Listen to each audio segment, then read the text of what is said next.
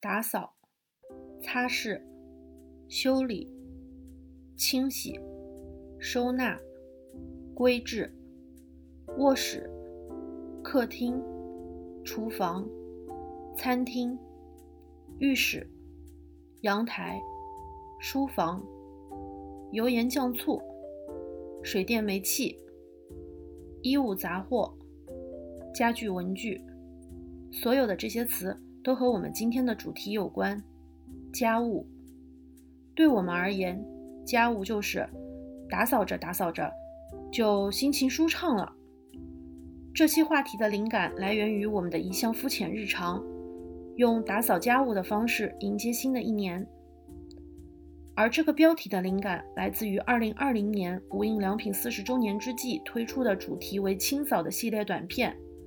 感到心情舒畅的原因是，四支纪录片里面分别记录了世界不同地方人们进行清洁打扫的画面，比如中东人民洗地毯，日本僧人扫佛像，长城上的清洁工扫台阶，扫地机器人自己散步，给大象洗澡，清理烟囱，大厦外墙的高空作业等等。在舒适从何而来中。木吉写道：“人偏爱扫除，在这里，扫除并不仅仅是指把物品或环境清整的一尘不染。我们稍加观察就会发现，所谓扫除，其实是指人为与自然达到适度均衡的活动。也许探寻人为与自然在相生相克中达到的适度舒适，才是扫除的真谛。”我是 Iris。他是别笑。这一期里，我们会从家务的场景聊一聊，也稍微想一想它背后的分工、舍离和其他。如果你有关于家务的任何心得或者小窍门，欢迎通过评论提点我们。这是一档为相似的想法干杯、为不一样的观点鼓掌的播客，肤浅地记录了我们的日常所见和个人化感受。你可以在主要的播客平台和社交媒体上搜索“现实肤浅”。进行收听和订阅，订阅后可以第一时间收听节目。如果你喜欢我们的节目，别忘了在苹果播客给我们评分，五星最好，其他也行。或者在小宇宙上给我们留言。要是你愿意分享给朋友，我们在这边远程给您鞠躬啦。愿我们保持沟通，共同讨论。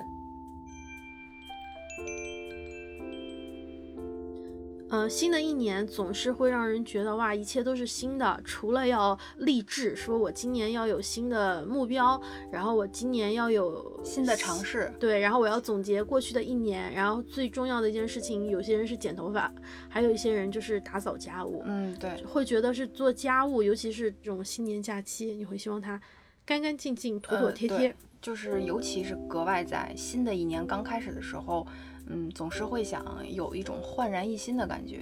焕然一新不仅仅就是呃洗个澡啊，或者是换一身新的衣服，就是我对我来说特别重要的、特别占占比特别大的就是做家务，就是全部收拾一遍。对，就让目之所及，然后就能够最以最简洁，然后最利索，你自己会心情也就会变好。对对对，会有一种巨大的成就感。哎，没错，那你喜欢？那你会最喜欢做什么样的家务呢？我最喜欢就是收拾房间，就是收拾物件、换床品，然后衣柜啊、衣帽间或者是鞋柜的整理，然后厨具、厨具的整理、书架的整理。所以你是喜欢喜欢就是没有油、没有水，就是纯就是折叠性的工作，嗯，和布置性，呃，差不多。然后也会收拾卫生间，但是我就是这是我最喜欢和享受的。但是有一类是我特别不愿意面对，但是不得不得已，你还要去面对。然后，所以我的拖延症就一直让我不愿意面对的是什么？嗯，洗抽油烟机，然后那个吸尘器就是清理吸尘器，然后那个扫地机器人的那个爪子的清理，然后包括那个冰箱的除霜，嗯，这就是我相对来说特别不愿意面对的家务啊。那我们俩，那我们家以后换被单，你你来吧。我哦，我特别爱换床品，我觉得那个被单太大了，就是这么一整抖。然后那个那个那个我被子我有的时候都掀不动，然后我就经常那不是横的嘛，然后我经常装进去变成了竖的，然后我又得重新弄一遍。然后有一次我自己把自己就是装装被子，你自己装对我，因为我实在是找找不清楚那被子太沉了，我就进去看哪个角对哪个角，然后我自己把我自己弄进去了，然后找不到那个出口了，自己把自己 就盖在那个被子。所以我真的觉得那个不铺床单我很喜欢，就是。可以弄得非常的嗯紧嗯嗯，但是就是那个换那个床单啊，不是床单，那个叫被罩，被罩，哎呦简直了，就我就觉得特别大，然后就甩不开，然后我每次我一下就能甩开。我甩的特别的利索，我妈都惊呆了，看到我就怎么，我就经常会觉得，就古代的那个披风，每次我看那个电视剧里面那个大侠嘛，那个披风一披歘，然后我第我第一反应就是，哇塞，这些人要换被罩，肯定是一把好手。然后呢，我特别喜欢干什么？我特别喜欢什么？拖地就是擦灰，然后就是洗碗。我也可以。对对对，但是就你说的那个，洗碗我不可。就是你像像你那种，就是摆东西，把东西全部擦一遍，就是这种，然后重新摆放归纳。对我来说也是一件不太喜欢干的事儿。我经常干到一半嘛，然后我说，哎，这是什么时候买的一卷胶带？然后你就停止了是吗？这怎么有一个？这这是是我什么时候买的？然后我就不知道我那个那个，我就不知道我进行进进展到哪儿了，反正就被带走了。所以我就觉得那种对我来说就是有水。就是擦，嗯，或者是那种，这是我感觉我完全更喜欢的，就是我们俩差不多是互补型的。你什么时候来我们家做个阿姨吧？或者你来我们家 也可以。然后做家务过程之中，就是从你把东西擦完了之后，台面变得干净闪亮，到地面也是泛起光，然后没有任何的印记、水渍。然后我开着窗户通一通风，对，然后空气。空气也焕然一新，对，好像收拾完了之后，家里面就变得好闻了。啊，对我今年做家务，因为在家的时间更多一些，然后就慢慢摸索出来特别自己喜欢的一些方式。然后就首先我一定要打开音乐，对，就是做家务的时候特别适合听播客、听音乐。对，没错，听播客、听音乐，然后我可能会点上蜡烛，或者是那个就是那个晶石之类的有有味道的，我会点上，然后。就是一点开它，预示着我做家务焕然一新的第一步开始了。因为正好做完以后，蜡烛的味道也刚刚好，然后家里面就会有一种打扫完以后剩下你那个蜡烛香味的那个感觉。然后我我今年是算是正式的开始面对冰箱的。清清扫和只想看冰箱贴，不想看冰箱。对，没错没错，就是正式的要打开冰箱去好好的整理和收纳。以前冰箱真的就是你的冰箱整理会有一套规矩嘛？比如说一层放菜，二层放肉，三层放牛奶这种，就是我可能就是跟工具工具类的和买的那个收纳的盒子的大小来决定放什么东西吧。一般我们不会买特别多的菜囤着，只是买呃近两天要吃的爱吃的东西，我会买一些。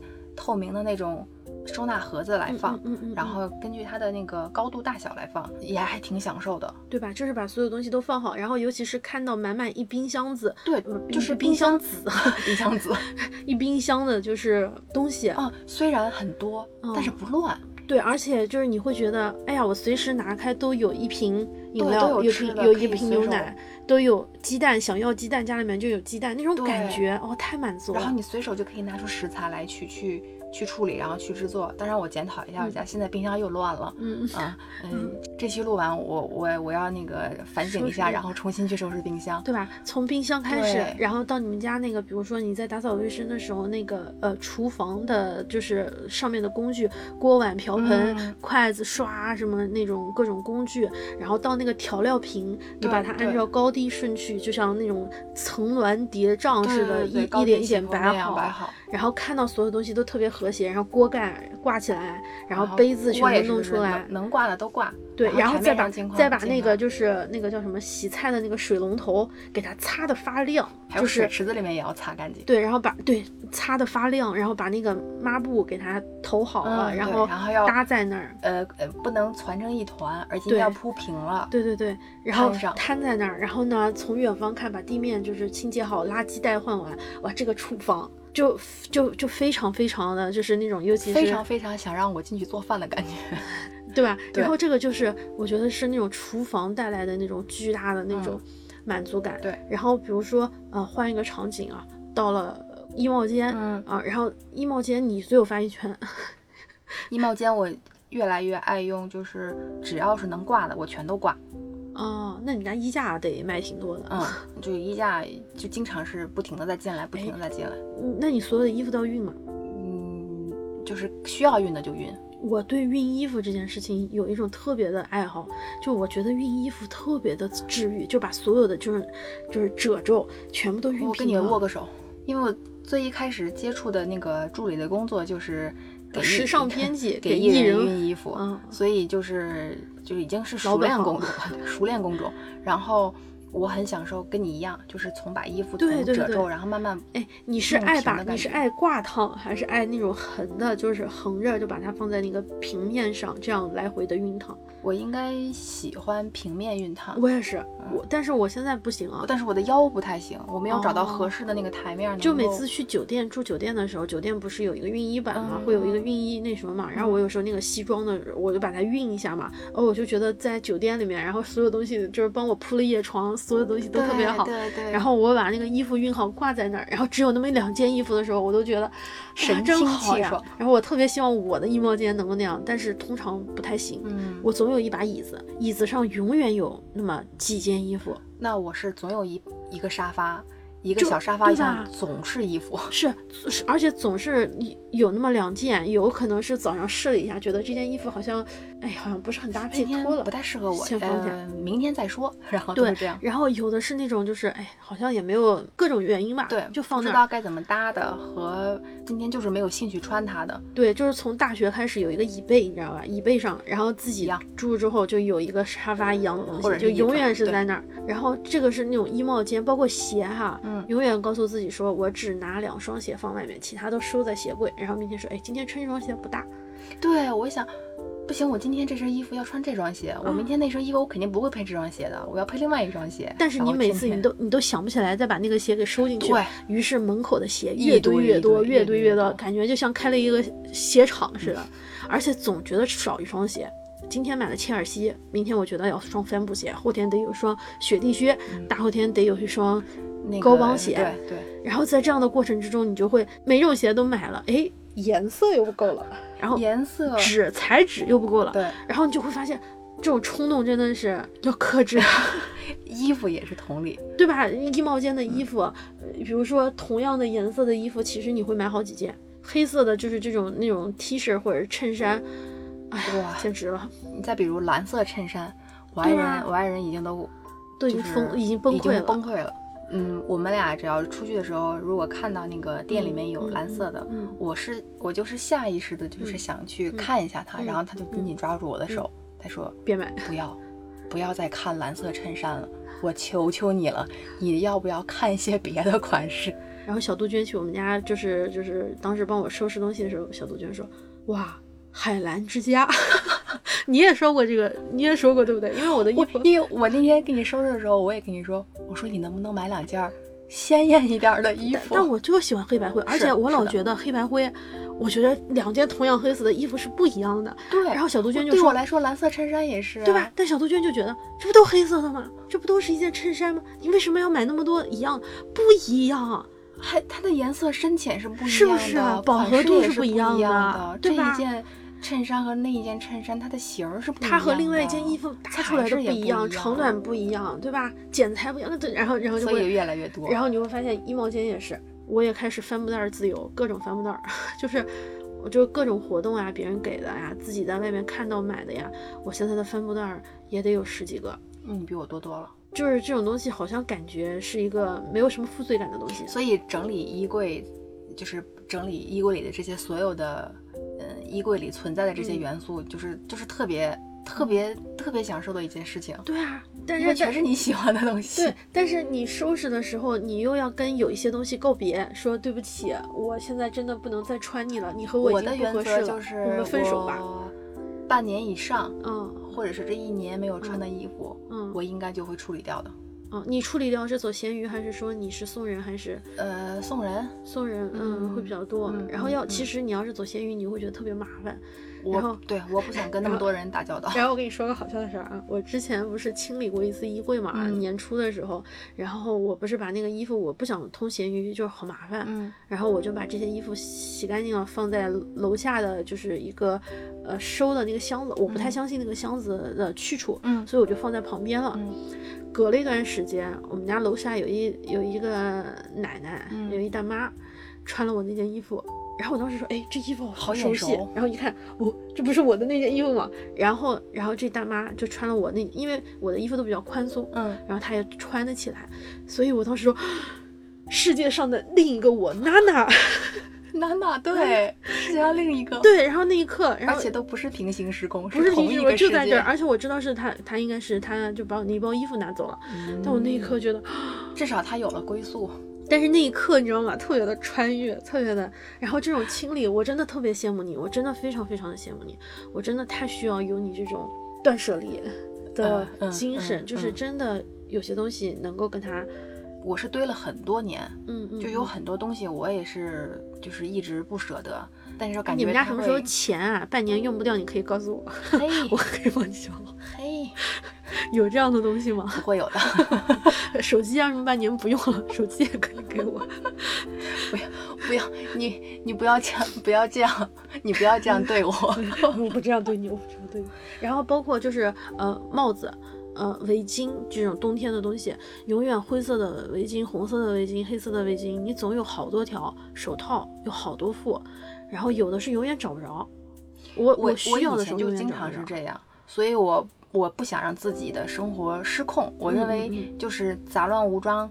不舍得扔，嗯到处囤也是一个失控的表现。我以前是嗯是这样的，我经常找不到我想要的东西，我不停的就是因为找不到，所以嗯我不停的又在补。我就总感觉我为什么这段时间老在买同一类型的东西？是是是，我这些钱干什么不好？对，为什么要买一模一样的东西？然后我都没有怎么用掉，我就找不着了。我觉得这样是失控的，甚至对于就是这样是一种失控。然后你会经常发现，其实我们家换绿植的频率有一点点高。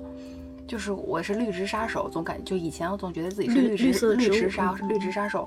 呃我之前是看了台湾的一个博主，他们是有一个嗯 room tour，然嗯后他去了那个女孩家之后，对于那个女孩家里不是很大，但是每一个空间都利用的非常的好。嗯名字我具体忘了，但是这个印象给我的感觉特别深刻，就是我就是惊呆了。就如果你给我一间它同样大小的房子，嗯。我肯定不会收拾到那样井井有条。然后他每一处都做好了规划，他的家务该怎么收拾，他的每一个物件该怎么整理，然后包括他的绿植，他是对着镜头说，他说就是家里的植物，你一定你一定要是要有有去用心和认真去对待它，嗯。然后它能好好的活着，然后生长着，你在这个家里就是说明你这个家的气场是嗯。是对的，是是。是合合理的，就认为你这个人也没有问题。嗯如果你的心情不好，嗯，你的生活杂乱无章，嗯是无序的，是是是是是乱所有的的。这种生命体，他也能感觉对，到。他能感受得到，对绿植肯定会死得很快。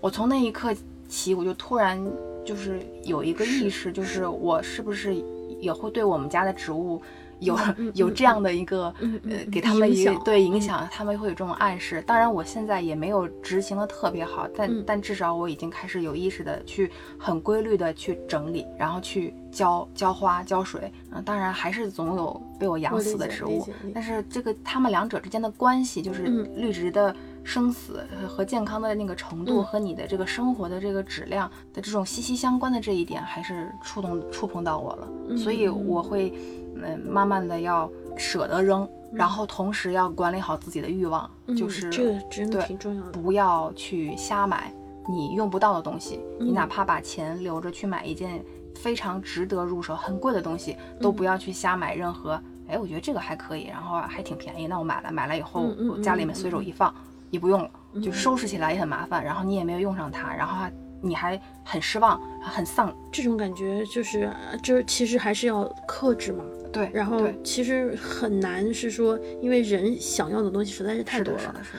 比如说，要是呃就是因为刚刚说的是衣帽间的这些东西嘛，嗯嗯其实你最可怕的一个地方就是客厅。嗯，因为客厅一般是一个家里面最大的地方，对相对比较大的地方。最直观的一个啊地，方，一般会有一张大桌子，对吧？对至少会有一个书桌或者什么客厅。餐桌之类的。然后你就会发现，你，随手拿的东西，然后就堆在桌子上。啊，对，随手堆。然后你买的就是嗯有些娃娃，或者是你想展示给别人嗯看的东西，都在这个地方。包括我最早的时候，我是在桌子底下会压各种票，就是啊我去的哪个地方博物馆、明信片，然后啊，那个票根，玻璃的那个，对，就是那种有 PVC 的，嗯有嗯玻璃的，有不同的材质的。就像我小时候的那个写字台一样。对对对，我可能就是小时候原生家庭的那种对影响，我想在底下把我所有的东西都放出来，想把这一年的东西放出来，嗯甚至想把二零一四年某一场演唱会的票放在那儿，提我连机票都留着。嗯，然后包括你去国外，就是比如说某一个地方曾经的一个票根长得很好看，，收据，哪怕一张超市的其实这个你根本就根本没用。，对没有用，然后而且都退，那个墨都退掉了。是，但是你就想留着。就是，然后你会把那个底下放的越来越满，越来越满。然后呢，什么快递票据啊、出租车票也往底下塞，然后这个底下就会塞得满满的。嗯然后我后来就拿一个盒子全部收起来，但是又有新的，又想放，然后就是那种，我觉得就也是说到的那种克制嘛。虽然我不是买新的东西，我只是顺手把一些东西嗯嗯嗯留下，但我仍然是一种堆积，越来越多，越来越多。然后有的时候就会有负担，就会觉得哇塞，这个地方有点乱。嗯，然后？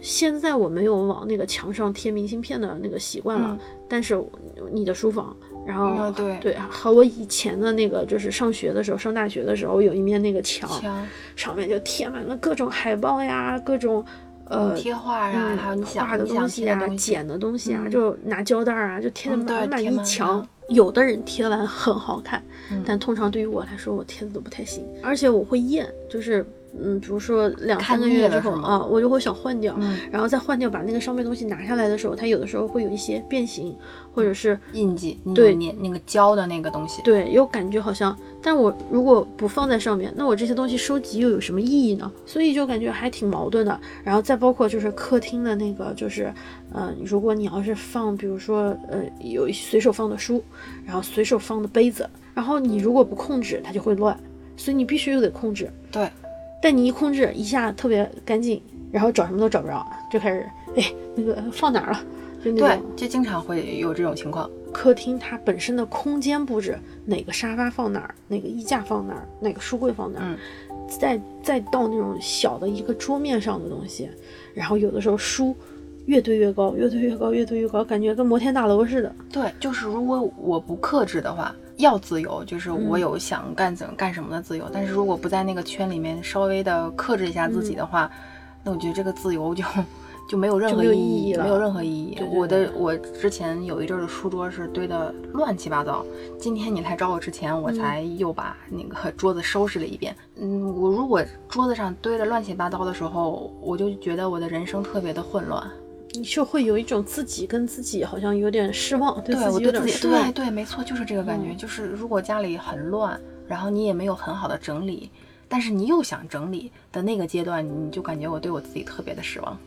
嗯，但是如果整理完了，心情又会很好。嗯嗯，还有一个就是这个还是。蛮容易控制自己心情，有时候。但是有一个问题就是你维持的这个呃维持能维持多久对就看你对还是还就这又说到了，就还是你克制和嗯。克制自己的时候。是包括就是呃，因为北方灰尘比较大，对对，没错，哎呀，那你不能开窗，你一开窗半天，那个就是地上也是灰半天可能就是灰，啊，然后那个桌面上也是灰，尤其是那种我们家那个镜面的那个嗯嗯嗯。镜面的那个嗯茶几什么的，还有皮质的沙发，哇皮质的沙发就是夏天的时候，你知道吧？就是做完了之后，那个皮质的沙发上面会有会褪一层皮汗渍，对对对对，褪一层皮不说，又热不说，然后都是灰，就是你肉眼，嗯嗯。你平时不注意，但是你你要去擦它的时候，你就发现已经堆积了密密麻麻的一层。对，就包括就那个随手放的笔啊，我永远就是找不到我要用的那支笔，但我有就是一一箱笔，你知道吗？就是一收纳箱的笔，然后里面我每支笔都是我，因为我把坏的笔全丢了，嗯，但是我每次要用笔的时候都找不到合适的那支笔支，就是找不着，就不知道为什么。我明明知道它就在那儿，但我每次找的时候这也写不出来，那也写不出来，不合适。我还有指甲刀，呃，我这点还好，我现在可以，我就我也是现在现在要稍微好一点儿。我之前就感觉我有一段时间是不停的在买指甲刀，嗯还有不停的在买唇膏。呃唇膏，还有那个女孩扎头发的那个皮筋儿、夹子，就是发箍我，就觉得自己特别的乱，眼镜儿特别的糟糕。眼镜儿对，永远不知道她在哪儿。你想给她打电话，喂，你在哪儿？你能不能回来？来，你来，你你来一下下客厅，我们俩聊聊。然后，然后还有那个什么，就是，呃，现在我的东西有一点稍微有一点小系统了但是因为现在用钱包少了，以前用钱包多，嗯现在因为手机，然后经常就是，哎，我的社保卡在哪儿？对，哎，我的门禁卡在哪儿？居住证之类的这些东对，我的驾照在哪儿？然后就会，哎，散落，就其实我我感觉我好像放在一个地方了，嗯，但每次要用的时候，别的东西都在，就我要找的那样东西不在。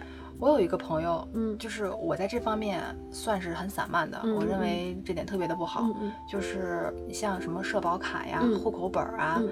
嗯、护照，嗯，还有包嗯括什么居住证，嗯。一些你关于你的嗯社保福利的那些嗯嗯的卡、存折之类的东西，你一般是用不上啊。然后，但是如果有一天你一旦需要的时候，我嗯。就是经常会在这个时候出出乱子。就是我一旦需要需要这些东西来准备，不管是复印，然后去准备嗯资料的时候，我经常是家里的各种地方找，啊然后边找我就边懊恼自己嗯为什么之前收拾屋子的时候不把它好好的、好好的整理在一起。而我一个朋友，他是嗯。把他所有的就是社保的这一块的所有的嗯。证件和卡一个文件夹，一个文件夹，然后护照，比如说这种各种什么什么证件，嗯。一个文件夹，嗯然后身份证的复印件，嗯嗯，包括各种证件的复印件，一个文件夹，嗯然后。然后要给自己的手机上备份一份所嗯有你可能需要办事情、需要用到的证件的照片，嗯他都有。所以每一次就是我看他要需要办什么东西，感觉他特别的井井有条。嗯，你这朋友不是我吧？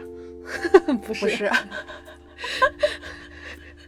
对不起，我怎么我想跟你那个朋友认识一下？我怎么觉得，我怎么觉得我我我现在是这样，我现在也是这样。嗯，就、嗯哇，我说我应该要变成这样，不能再就是你到紧急时刻你才要去找这些东西，它会很影响我的心情。嗯就甚至有的时候我我和爱人之间闹矛盾，也是因为这个，就是着对东西找不着。之前干嘛呢？嗯，我其实我我有一个，我现在也是这样，但是我是有一个巨大的转变，是我之前有一段时间老去医院看病。嗯然后我老发现，每次去医院看病嗯都是一本新的病历本，然后我原来拍的那个片子啊，老是找不着，嗯。然后我就买了一个能放片子那么大的巨大的包，嗯。然后我在里面把我每一次看病，我我现在只用一本病历本，然后我会把每一次医生给我的诊断有一个文件夹，就是所有拍完的片子是有一个文件夹，把所有的片子整理在这个里面，把每一页医生说的那个开的药方啊什么，我会全部都粘上，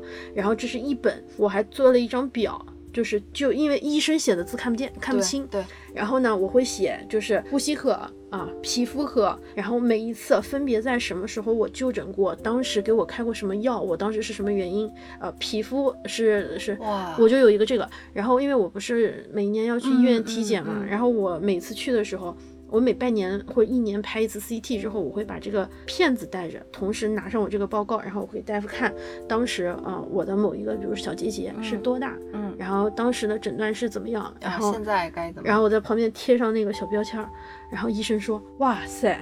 然后医医生就会觉得，医生医生也没有被被就是没有表扬我，但是医生就，哇塞，你这还挺怕死，可能就会觉得就有点，你跟我爸一样。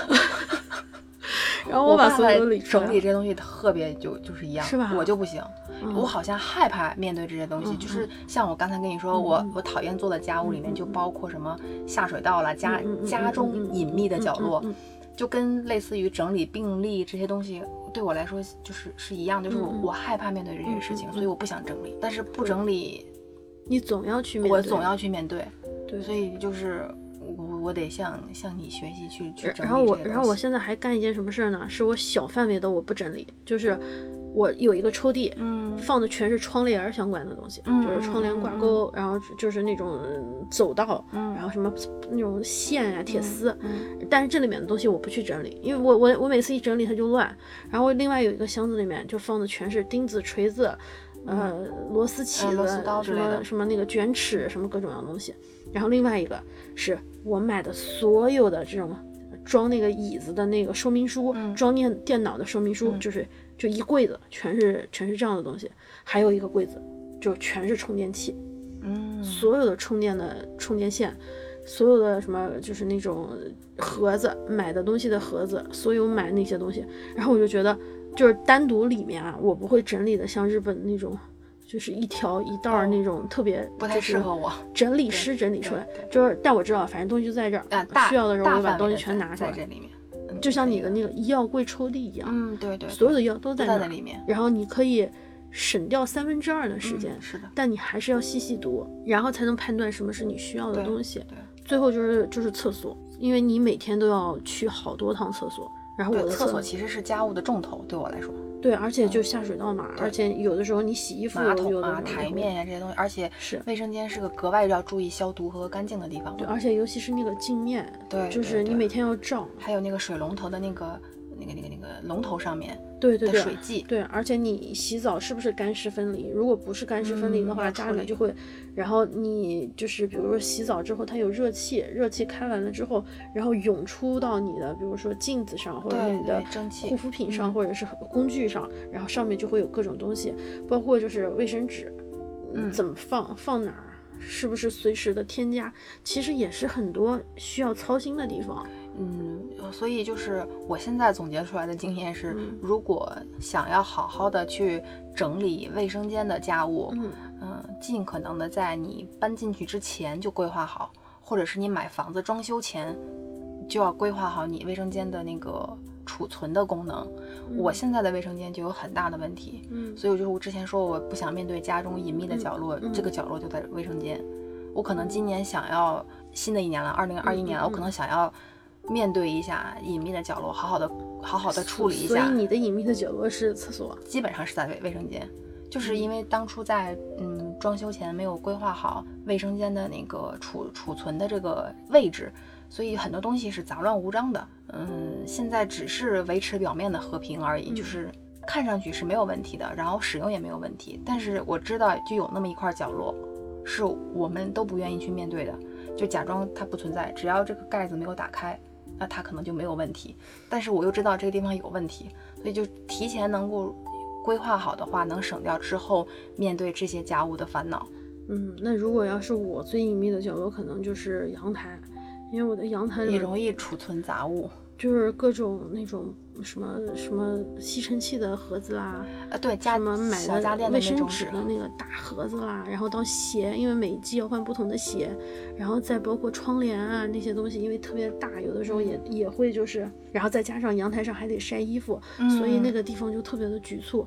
我是很想把阳台收拾出来，可以放放把椅子，倒杯茶，晒着太阳看看书但是现在的阳台全就是你的那个储存间对，然后我又不舍得丢这些东西，因为我老觉得那个箱子有一天还要用，用。然后到时候临时再去买又很麻烦，然后我就觉得，哎呀，可是我们就是这样，就是用的那一天到底在哪？到底在哪一天呢？不知道，我就是可能就在我丢掉它们之后的那一天，这就是个玄学。嗯 是吧？我所以就是现在不是市面上有好多就是教你怎么整理归纳的那种书籍嘛，什么断舍离的这些书啊，什么空间空无一物，呃，对，什么嗯、物。家居整理大师，什么空间规划大师，我这些书都不适合我。曾经有一段时间很流行，啊但是其实是不实用嗯、不实用。然后我个人是不喜欢有很多储藏空间的，嗯就是我们我家现有的这些储藏空间，基本上就是储存我破烂儿的空间。如果没有这些储存空间的话，我就可能。觉得自己会有一个约束，就是我不需要买这么多东西。一旦有了，我就说反反正有地方放，就有也是一种那个，也也是一种借口吧。嗯，谁都想要一个温馨的、完美的家，对呀、谁都想要井井一个有条的。谁都想要一个让自己开心的家，但是比如说各种家务，然后各种家里面的细节，嗯其实是决定这种生活质量或者是自己开心程度。嗯就包括你，哪怕你是住宿舍，对对宿舍那一角是，你的，那一个床铺，对，那给你的感觉就是一种安心吧。嗯其实有你在的地方就是家嘛，对对对吧对，所以这种感觉的确还是还是需要再想一想，嗯。到底需要什么，不需要什么。嗯，你会觉得家务是一个技术工种吗？还是你会觉得它是一个就是执行执行的概念更强一些？我觉得两者都要有。嗯，我我经常之之前听人家说什么做家务其实是你要会十几种不不同的技能嘛，嗯嗯，嗯就是各种各种方式你都需要就是弄到嘛。嗯叫做什么水工、电工，什么那个擦呀、洗呀，嗯然后包括到收拾啊、嗯整理啊，然后各种布局啊，就是感觉是一件特别宏大的一个学科。但是事实上，有的时候说到说到家务，第一反应还是会是呃女性或者是妈妈做的比较多。然后，哎，是很奇怪哈。我如果要说换灯泡，你是不是第一反应是爸爸或者是叔叔那样的形象在换？然后要说什么扫地啊、擦桌子啊，感觉就是呃妈妈收。拾啊、整理啊，把它把它摆放整齐啊，然后把该有的放下，然后该扔的扔，那些东西就好像就是我妈要干的事情。感觉特别有一种性别的那个刻板印象哈，对，就默认默认成这样。真的是就是好像整个社会对这件事情，好像对家务的议题主要还是放在了女性身份、嗯女权主义或者是平权主义。嗯当然，我觉得这是完全正确的，本来就是家务这件事情是人和人之间，而不应该是某一个性别一定要承担的事情，对对吧？嗯那我要是不结婚的。对吧？嗯我要是就是比如说两个人同时呃同性的关系、同居关系，嗯那谁去承担这样的角色？那对对是哪里有就是有人就有有的人做多，有的人做做少嘛。嗯但是如果你要是带着一种强烈的，就是我之前跟室友那种。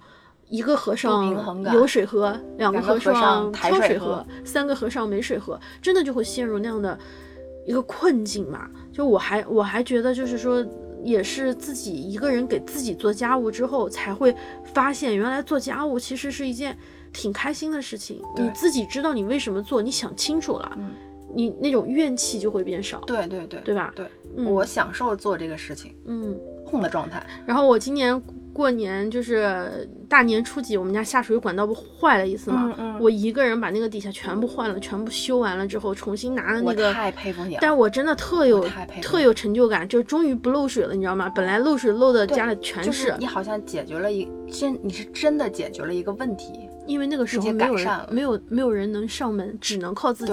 但那一刻你发现靠自己也是行的，可是所以可能我还是我为什么害怕和抗拒？可能我觉得我还有个机会，就是我能够依赖给别人。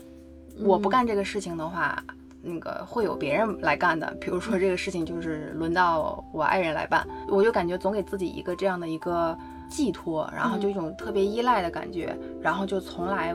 不想的是自己试一试，或者是怎么样，就是一遇到要有这样的问题，我我第一反应是我不弄，肯定有别人弄。所以就是还还蛮还蛮奇妙的，就是你会发现，呃，有一些就是刚刚说，其实说实话啊，嗯换灯泡就是换那个把整个那个灯罩换了，嗯然后以及换下水道，其实它也没有特别的难，就是嗯对，会可能会有点就如果是现在我经常一个人在家的时候，这些东西我硬着头皮也就做了。嗯没有技术壁垒，对就是不是很高的技术壁垒哈，除了电工那些，嗯但事实上也不是很难。但是呢，有的时候我们会觉得这种事情好像是比较重要的事情，但是扫地呀、擦桌子呀，然后整理家里面的东西啊，啊，新购置一些家具啊，或者是小小件儿啊，然后这些东西好像显得就是似乎谁都能做，还有点看不上。我们又要道歉了，向家务道歉。对不起，家务。你你有请过保洁阿姨来帮你做家务吗？呃，我有，我刚工作就是前几年的时候嗯会、会会请阿姨。我那个时候是因为我其实这么说好像也有点过分啊。其实那个时候找保洁阿姨的原因是因为合租。合租的话呢，就是我会有一种心理不平衡。嗯凭什么就是我老是做家务的那个人？嗯，凭什么我擦完的地面你穿着鞋来回的走？我所以别的室友，对我就会心里很不平衡，嗯所以我我想说，大家干脆一起出钱，然后请保洁阿姨，嗯这是我当时请保洁阿姨的一个动机。然后遇到的保洁阿姨人也各不一样嘛，嗯那总要有人在家陪着，对吧？就这种感觉还是蛮复杂的，是有一种不是很想。不是很想这个，我也因为家务这件事情，嗯，室友之间肯定还是有一些摩擦。嗯但是等我自己就是一个人住了之后，我就觉得我就不太需要请阿姨，除非是年度的大扫除，嗯嗯，或者是一个我们家要装一个巨大的，比如说什么洗衣机啊，或者是搬一个什么沙发这种特别大的事情嗯中，小家具的，对对对，然后需要帮忙有人清理的时候，嗯因为有一个个有一一个人的时候根本就弄不过来的时候，我会找一个阿姨帮忙。其他情况，现在反正一个人就忽然觉得啊，我所有做的一件事，一切事情都是为了我自己，嗯我心里就平衡了，然后我就没有再找过阿姨了。啊，我们也有找保洁阿姨的习惯，嗯就是定期来一次，嗯然后嗯比较大的一次留给阿姨，就是嗯大范围的，而不是说有把更更脏的留给阿姨，嗯就是大范围的留给阿姨。然后平时我们自己是小范围的、呃简单的维持一下干净的样子，所以每次阿姨来还说啊，你给你们家打扫还挺那个轻轻松的，嗯。嗯，然后呃找一个阿姨，她就是能找一个稳定的阿姨和我们特别合我们风格和嗯。的阿姨实在是太难了，就好像这个也跟面试一样，我们也请过不同的阿姨，嗯。然后是遇到了各种各种风格的阿姨之后，嗯，就每一次都挺怪的，不是有的阿姨过于热情，嗯，要么就是有的阿姨过于冷漠，嗯，嗯就是不会跟你沟通。现在的遇到的这个保洁阿姨是已经试过很多次，但是磨她合出来对磨合出来，然后也非常熟悉，是很好，嗯但是特别难约。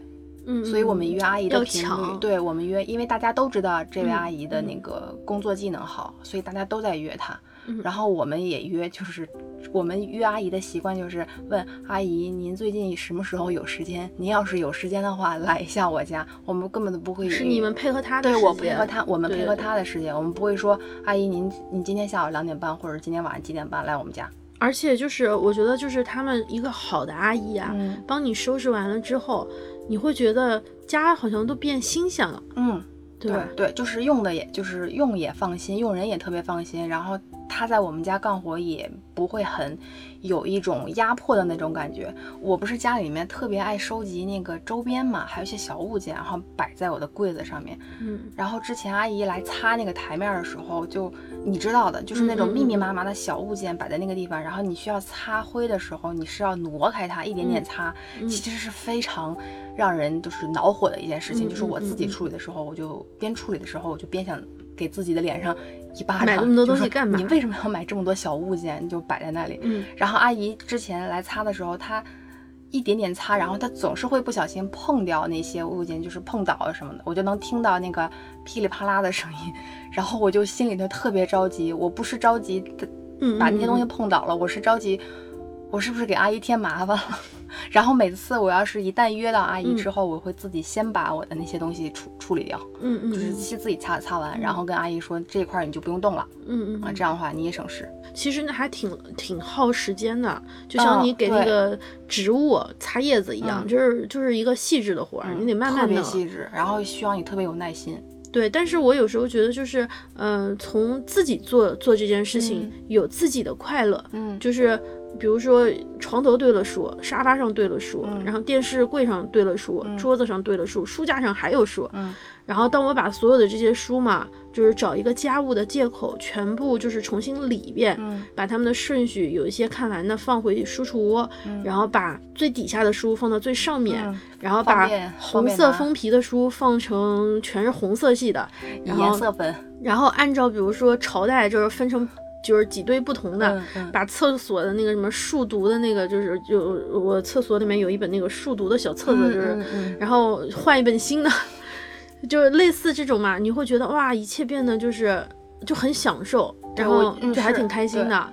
一切在你的掌控之中。对我对这个家游刃有余的感觉。对，然后还有那个就是沙发上啊，如果你给沙发换那个就是盖的布，呃呃，对对对，一层沙发罩。对沙发嗯盖布，然后给那个桌子的那个桌布换一下，然后呢，把这个台灯换到另外一个位置，然后把衣架，然嗯后从某一个方向换到某一个方向，然后再把衣服和衬衫按照不同的颜色重新摆一下，就会感觉特别享受。就还挺开心的一件事情。然后做完了之后，然后你就坐在沙发上，然后唰，那就是生命中的一个盐的时刻，对吧？对，就还真的蛮好的享受我做完家务的那个样子。所以我有的时候整理衣服、整理衣柜的，我经常就即便我那天没有做家务，嗯然后有一段时间我也是自己在衣柜里待着，嗯嗯嗯嗯嗯，我然后在衣柜里待着。对，然后就发呆，躲在柜子里，你想 怎么样？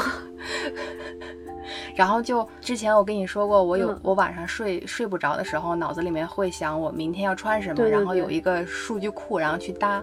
然后我呃等到我有有一段情绪不是特别稳定的时候，我就会到这里面待着，然后就观察，然后需要哪些东西需要整理，然后哪一些需要收起来。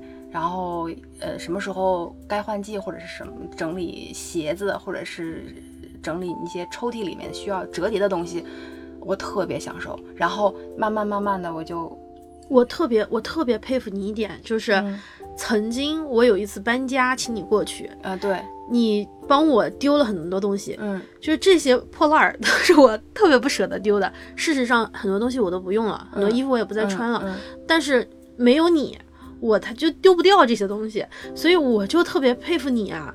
因为你每一季你都会告诉我说啊，我们家最近有些东西就丢了，就是就是要要整理，呃，扔掉，所谓的就是带双引号的断舍离了，嗯然后会有新的东西添置，就会有新的东西走，呃旧的东西走。然后像我就是那种，哎呀，这还能用呢，说不定哪天还能用嗯，上。万一是吧？嗯，虽然今年用不上，但是我我一想万，一明年能用上，对，然后我的东西就不愿意丢，然后就包括有些衣服嘛，我有的时候想，嗯，这个我哪天可以把它剪了，做做个什么，然后呢，我就那你做了吗？嗯，大部分时候，绝大百分之九十九点九都没做。嗯嗯嗯啊，但是的确也有一些时候，比如说那个什么没有丢掉的尺啊，或者什么胶带啊、或电池，忽然想，哎哎，然后忽然发现，哎，还是嗯有用的，还是要用的。然后那一刻的时候，我就会觉得东西不丢也是挺对的，就是家里面什么都囤着，就包括我还有那种就是一年嘛囤两次卫生纸嗯啊，呃卫生用品啊。囤那个清洁用品，嗯反正一年六幺八一次，双十一一次，正好半年一次。嗯然后我就觉得家里面东西放的满满的，好有安全感啊！就这这种感觉是就是就是做家务的人才能够体会的，你懂吗？啊，对，啊，是快乐。我吧，我我也没有很好的贯彻，就是该扔的扔，该处理的处理，嗯，相对比较好，就相对一点点吧。相对我好。因为我在我们家里人，嗯就是包括我爱人或者是我、我爸我妈嗯这些别的人，他们都认为我是一个特别爱收集破烂儿的人。破烂儿双引号啊，就是我特别爱收集各种东西，破烂王，然后我不舍得扔，嗯，然后嗯每次就是要整理的时候，爱人就问你这个东西你还要吗？我说要，你给我留着。对，嗯买东西塑料袋要吗？要你那个纸袋儿，就买了一个东西特别好看的纸袋留着，我要把它剪下来贴到手账里，对对对对对，各种各样而且我攒了这么多纸袋儿，我我才是这么多年，我是今年第一次把我收集的一些质感比较不错的纸袋儿剪成了拼贴画，嗯，挂在了嗯我们家。就之前纸袋儿全都是积灰就放那儿对积灰你也用不上，然后你还不舍得用，嗯我也不知道，我也搞不懂自己为什么会对这种东西还不舍得用，嗯呃，然后。以前特别爱买那个玩具公仔，就是在好多年前，我现在的毛绒玩具还都是我上大学时候的宿舍里的毛绒玩具。然后我爱人说：“求求你，咱俩整理一下，呃，哪些就真的就你就要不然就赠送了，要不然哪一些你就处理掉了。我说实在是太多了，咱俩放不下了。我说好，那天我终于下定决心，我说好，嗯然后丢了一个，就也就丢了一两个。然后他每次说这个要吗？我说要。我说这是上大学某一天你第一个送我的，我说这个绝对不能不能不能丢掉。然后他说那这个呢？我说这个要，这是我们俩去哪个地方买的第一买的第一个特别好有纪念意义的，就是第一次去这个地方买的。然后他说那你合着什么都没扔掉啊？我说那那要不然就先这么放着吧。看见了吗？我会那造成我有一种犹豫不决的这样的一个性格，嗯嗯，就是我不够嗯果断和决断是的，。是的，然后你在买东西的时候，你不够精准，是的，嗯，就是你留给自己大脑随便买什么都行，先买回来再说，而是你不不不趋向于嗯。稍微理性一点的，我需要什么就买什么，然后也很大一定程度上不舍得扔的东西，其实都是被我们闲置了很久的浪费的东西。对对对对。嗯。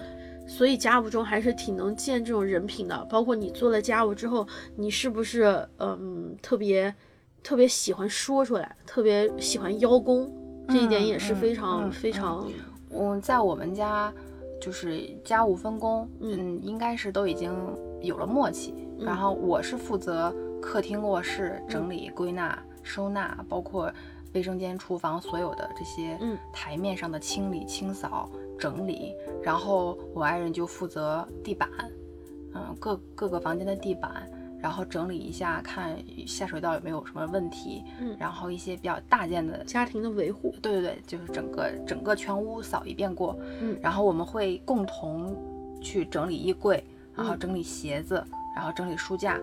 他要在，他会跟我一起去整理卧室的床、嗯床床品，嗯然后他不在，肯定就是我自己的事情。嗯。但是我们俩还有一个另外一个默契，就是他不碰我的一些东西，我不碰他的一些东西，他不碰我自己的一些杂物，比如说嗯。做什么手账的那些纸啊、胶带啊、嗯。小物件啊、玩具啊、周边啊，嗯。他是不会碰的，因为他怕他破坏了我摆的美感对我摆我摆放的这些东西的意义。嗯然后他说他不会碰，就是你自己的东西，你自己完全你自己私有的东西，你自己去处理。然后他的那些数据线啊、读卡器啊、镜头啊、什么什么箱子啊、这些证件什么的，我也不会碰，因为我不太了解他的那个就是习惯和逻辑，对哪些东西要优先用，哪些东西不优先用，所以都是在这种不不断不断的加家务的分工中磨合出来的。所以我们之后每一次的一起一起打扫屋子，嗯，就老这么说嘛，哎，我们今天今天收拾屋子吧，然后我们今天那个那个把家里收拾一下吧，就其实效率还特别快。就是他干他的，我干我的，然后最后我们一起收个工，结收个尾，就就结束了，而基本上没有什么会因为家务谁做多了谁做少了，然后去吵你这个东西该你做，怎么被我做了，就像拉锯战一样。对对对，基本上没有这个没有这个这个这个困扰。然后唯一唯一，呃，我们俩都不太爱洗碗。你们家下次可，那你们家可以要求助一些场外 对，我就说，嗯，应该买一个那个，明考虑年的买一个，今年的新的希望就是买一个想买一个洗碗机。这样的嗯话，就真的是几几乎倾向于完美。其实嗯我们俩都挺懒的。但嗯。是我们又习有有自己的一定的习惯，所以如果有一个洗碗机的话，可能呃基本上没有什么太大的困扰了。从享受清扫到强迫面对家中隐秘的积灰潮湿角落，从洗换衣物到给绿植浇水，不用说话，不用社交，没有纷扰，全身心的投入到一件事情当中，由点及面，排一排他们的优先级，一桩桩把事情完成，所有的一切让家里发光发亮，而整理完毕。长出一口气，舒服的陷在沙发里，看着眼前。嗯，这就是做家务的意义吧。